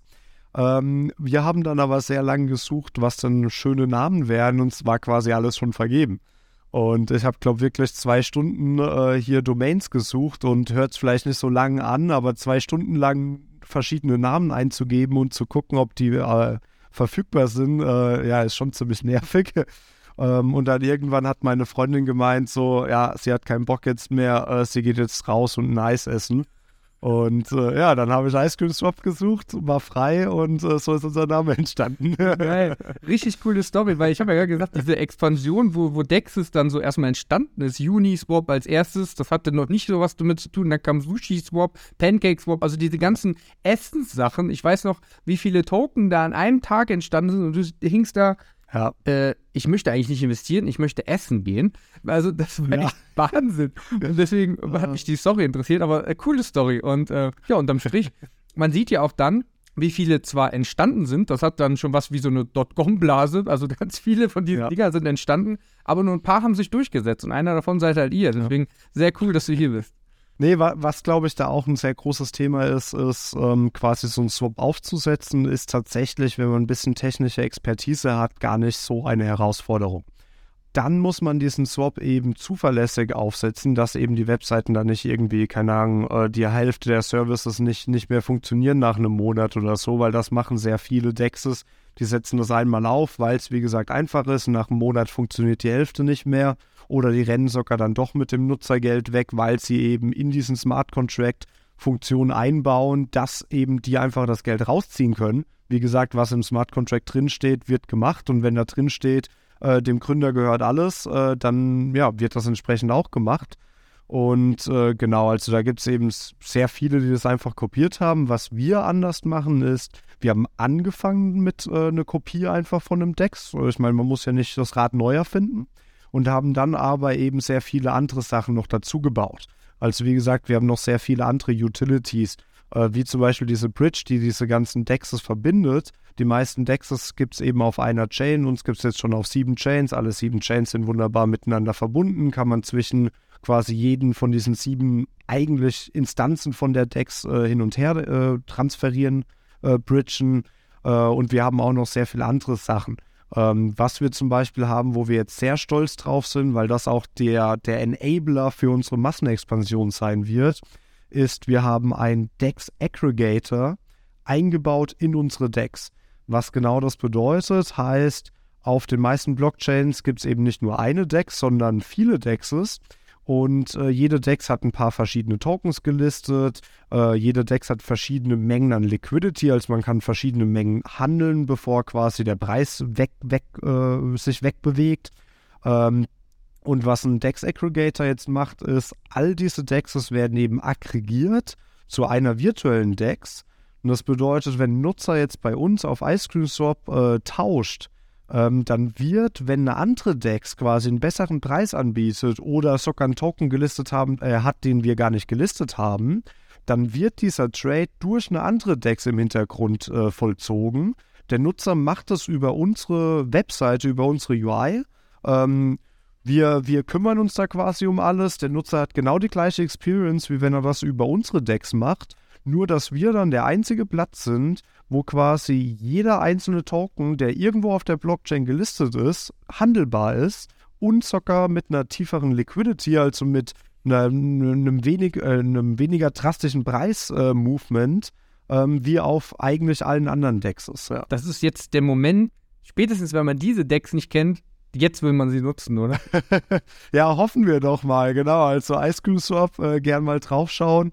Ähm, was wir aktuell noch machen ist, ähm, wir wollen wirklich äh, die großen Dexes angreifen. Das bedeutet, unser Plan ist nicht einfach nur eine, keine Ahnung, die 50. kleine Dex zu sein, sondern wir wollen wirklich äh, PancakeSwap und Uniswap äh, Konkurrenz machen mit unserem Produkt. Und ähm, deswegen sind wir tatsächlich strategisch aktuell erstmal auf kleineren Blockchains um dort quasi alles aufzubauen, zusammen aber mit Nutzern, dass wir es genauso bauen, wie Nutzer das eben auch benötigen und nicht nur wie wir als Entwickler denken, dass Nutzer das benötigen. Und sobald wir jetzt alles aufgebaut haben, und da sind wir jetzt schon sehr nah dran, dann kommt diese Massenexpansion, dann kommen die ganzen großen Blockchains und erst dann wird Uniswap und PancakeSwap uns erst kennenlernen und dann ist es aber zu spät für die. ja, spannend. Das war eine Kampfansage. Das ist eine Kampfansage, ja. ja. Spannend ist, du hast bis jetzt immer nur von sieben Blockchains gesprochen. Welche sind das denn? Äh, genau, also wir sind aktuell eben auf der Binance Smart Chain für die Bridge Onboarding. Da sind wir aber nicht als DEX, damit wir eben noch nicht kon äh, direkt Konkurrenz zu PancakeSwap sind. Damit die euch noch nicht sehen. Damit die uns noch nicht sehen, korrekt. Da haben wir nur die Bridge aktuell. Ähm, dann haben wir aber eben noch äh, die Core-Blockchain. Das ist eine relativ neue Blockchain, die einen riesengroßen äh, Community-Airdrop gemacht hat. Dadurch sind die relativ bekannt geworden. Haben, glaube ich, auch 1,7 Millionen Twitter-Follower, also haben eine ganz schöne Reichweite mittlerweile. Ähm, sind dann auf der Doge-Chain, äh, Bitget-Chain, Fuse-Chain, der äh, Doken-Chain, äh, die ist mittlerweile aber ein bisschen äh, ja, gestorben. Ähm, und was, äh, wo wir auch ziemlich stolz drauf sind, ist, äh, wir sind auf der XDC-Chain, die XFIN-Chain. Das ist eine äh, Blockchain, die sich hauptsächlich für ja, Business-to-Business-Themen quasi einsetzt. Blockchain, die die Endnutzer gar nicht so kennen, aber die, wo sehr große Firmen schon mit, mit interagieren. Und da sind wir jetzt auch gerade am Ausbauen, dort die Hauptdecks dann hoffentlich irgendwann zu werden. Äh, aber selbst wenn wir eben nicht die Hauptdecks sind, durch unseren eingebauten Dex-Aggregator haben wir ja den großen Vorteil, dass ja, wir trotzdem quasi der beste Anlaufpunkt zum, zum Traden sind, ähm, weil eben durch die Interoperability wir die anderen Dexes in unserer Dex aggregieren können. Ja. Können wir da zu dem B2B-Chain, äh, was gar nicht so in dem Einzel-Krypto-User-Bereich so bekannt ist, also was bietet XTC dort auf ihrer Chain an? Beziehungsweise welche Firmen sind da aktiv? Hm. Äh, genau, also erstmal ist es XDC. Ähm, Entschuldigung, XDC. Genau, äh, Xinfin Global Network, glaube ich, ist es. Also dafür ist nicht das Synonym, aber so heißt es äh, ganz ausgeschrieben. Man merkt, ich habe keine Firma hinter mir. Kein großes Business aktuell. aktuell. Äh, aktuell. ähm, genau, und ähm, ich glaube, da schaut man sich das am besten sogar mal selbst an, weil die haben sehr viele Kooperationspartner und sehr viele B2B-Projekte. Ähm, eins, was ich sehr interessant finde, ist, äh, die haben mit äh, Prime Number Finance haben die äh, quasi einen Krypto On-Ramp geschaffen, der aber eben selbst relativ dezentral ist. Das bedeutet, die haben da nochmal ein komplettes Layer an ähm, Banken quasi hinten dran geschaffen. Und anstatt dass es jetzt nur eine Bank oder einen, äh, einen, einen Payment-Dienstleister ähm, äh, wie PayPal gibt, gibt es da quasi eben ein ganzes Sortiment von Banken und dieses Kollateral, was da hinten dran steckt, also für diesen Stablecoin, äh, ist eben auch verteilt auf verschiedene Banken.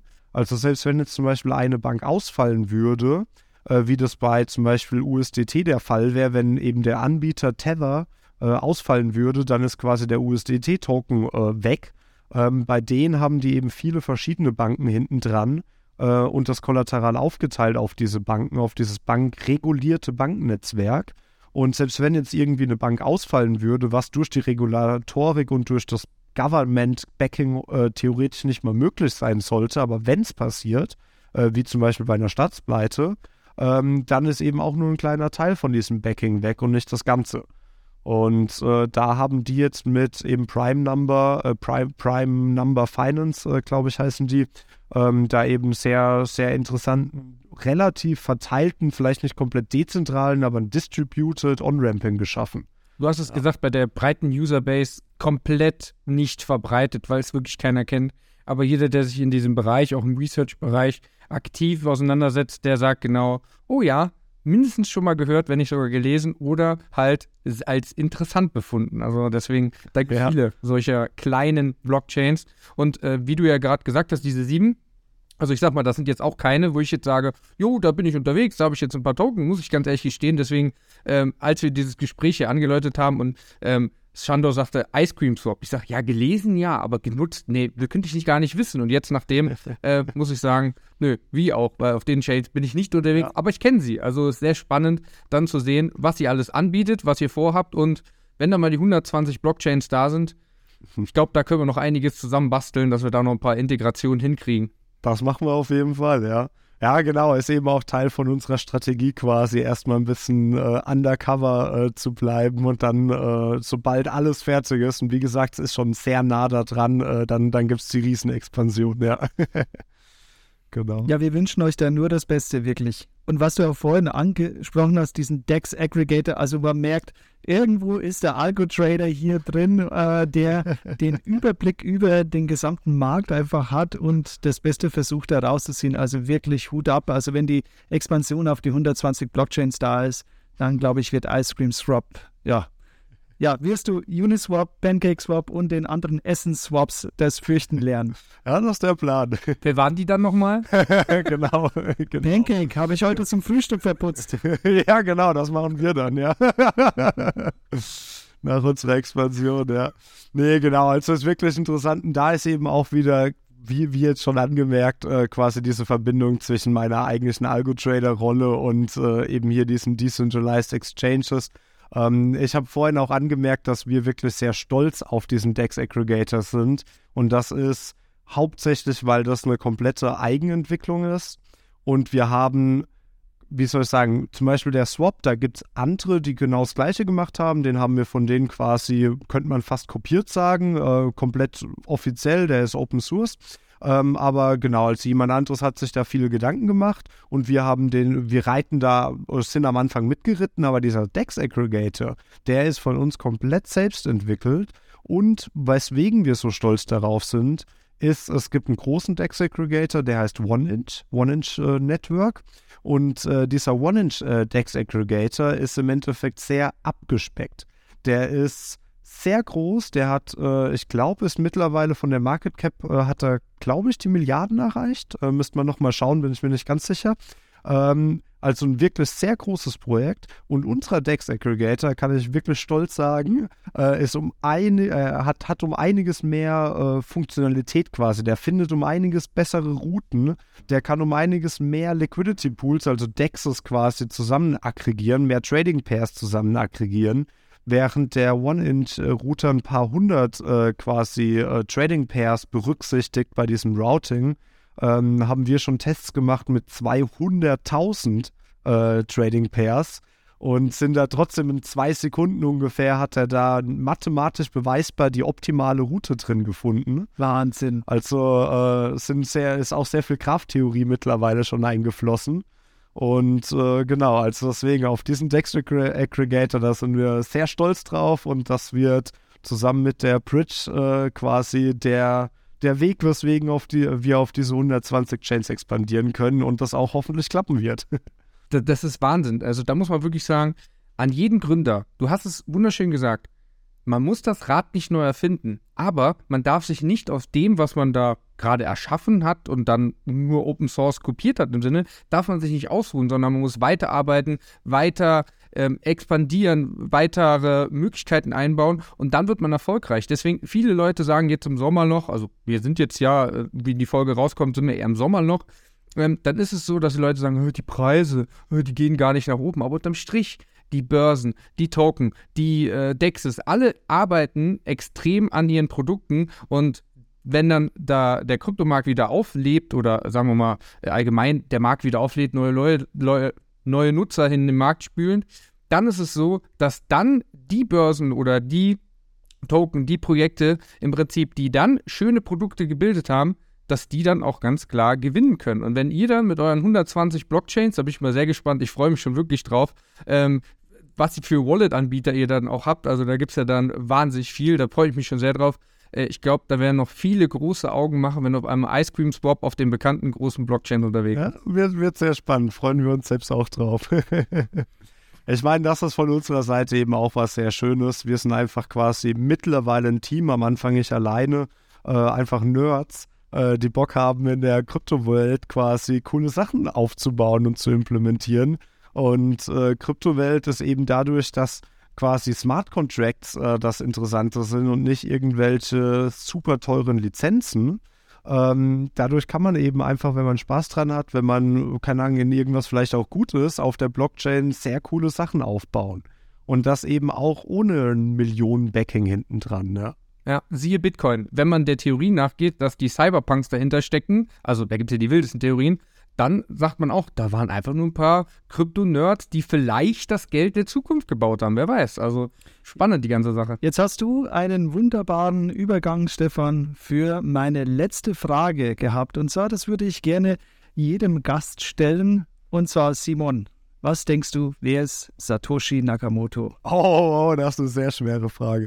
Ähm, ich habe da schon einiges auch drüber geschaut. Ähm, ich kann mich selbst nicht entscheiden. Es gibt einige gute Kandidaten, der, ähm, äh, ich glaube, ein Professor in, im asiatischen Bereich. Also den es äh, wirklich der, gibt. Der für, ja, genau, genau, ja, genau. Der sagt immer, er sei es nicht. Genau, ah, guck mal, du weißt zumindest von Ich, ich weiß das ja. Gesicht. Vielleicht hast du den Namen. Nee, der heißt. Der Genau, heißt, genau, das der Gesicht heißt Satoshi auch. Nakamoto tatsächlich. Deswegen rennen alle zu ihm. Ach genau, ja, ja, genau. Der ist, ja, okay, dann hat er sogar den vollen Namen. Ich hatte gedacht, er hätte nur den Nachnamen gehabt, aber ja, äh, genau. Ich meine, bei ihm ist es tatsächlich so, dass es äh, gar nicht so unpassend ist, weil der ist für, äh, äh, keine Ahnung, an der Universität für, ich glaube, Kryptographie-Professor gewesen. Und äh, er sagt immer, er ist es nicht. Ähm, muss man mal schauen. Äh, Spannende Abschlussfrage. Mich hast du die noch nie gestellt, aber ich habe Du bist auch kein Gast. rausgehauen. Vielleicht nächstes Mal. Was? Du bist ein Freund, kein Gast. Aber der Simon, ähm, also ist natürlich, zählen wir auch zu unserer Freundesgemeinschaft. Ähm, und wir freuen uns wahnsinnig, dass es heute geklappt hat und dass wir dieses unglaublich tolle Gespräch hatten. Ähm, begonnen von wirklich aktuellen Themen, äh, die uns alle betreffen. Und hm, ganz ehrlich, ich glaube, wenn wir noch ein paar Jahre warten, dann wird uns hoffentlich, also ich drücke uns die Daumen oder ich drücke dir vor allem, Simon, die Daumen, dass es uns dann auch betreffen wird im Bereich von Web 3, dass dann solche äh, DEX-Aggregator, das DeFi dann wirklich ein Teil auch von unserem normalen Begehren, von unserer Wirtschaft sein wird, von unserer Gesellschaft und dass wir dann bessere Lösungen finden für, ja, wir merken ja, wie viele Probleme wir jetzt aktuell haben. Äh, 2008 wiederholt sich die äh, Finanzkrise, als hätten wir nichts davon gelernt. Ähm, ich habe es das letzte Mal, Stefan, auch dir gesagt, also irgendwie die, die Banken, wenn es dann darum geht, äh, Profite einzuheimsen, dann sind die Boni groß, aber wenn dann auf einmal schlechte Zahlen kommen, dann müssen die Steuerzahler einspringen. So kann es, glaube ich, nicht weitergehen. Und deswegen solche Spielregeln und nichts anderes sind ja Smart Contracts. Das sind Spielregeln, wie wir miteinander wirtschaften wollen. Ich glaube, da haben wir eine ganz, ganz große Möglichkeit, hier im Web 3 mit DeFi ähm, vielleicht auch ein anderes System, andere Gesellschaft zu aktivieren. Ja, ich, ich glaube als vielleicht Abschlusswort, äh, es ist es, äh, das System, die Smart Contracts gerade haben einfach viel zu viele Vorteile, dass sie irgendwie ignoriert werden können. Also ich glaube, es wird sich durchsetzen. Die Frage ist quasi nur in welcher Form genau und wann. Aber so viele Vorteile. Ja, das ist Wahnsinn. Und wir haben hier in diesem Podcast, in dieser Folge, haben wir ähm, eine Dex gehört, die wir vielleicht demnächst alle kennen, die wir vielleicht alle nutzen mit wahnsinnig vielen Blockchains. Deswegen war dieser Exkurs zu dem, was ihr macht, was auf uns zukommt, wahnsinnig interessant und spannend natürlich für alle, die Ice Cream Swap noch nie gehört haben. Und was einen immer freut, natürlich, wenn wir gerade auf den Weltmarkt schauen, Deutschland verpasst viele Chancen und hier sehen wir einen deutschen Gründer, der sich bei einer großen DEX engagiert, die gegründet hat und wahnsinnig coole Sachen und vor allem Neuerungen mit sich bringt, Deswegen ist das gerade sehr schön zu hören, dass Deutschland nicht doch immer hinten dran ist, sondern eigentlich es gibt in Deutschland sehr viele Leute, die sich engagieren und auch coole Sachen gründen. Deswegen sehr, sehr cool zu hören von dir, Simon. Vielen Dank, dass du hier warst. Vielen Dank, dass ich hier sein durfte. Hat sehr viel Spaß gemacht. Dankeschön. Macht's es gut. Ciao. Ciao.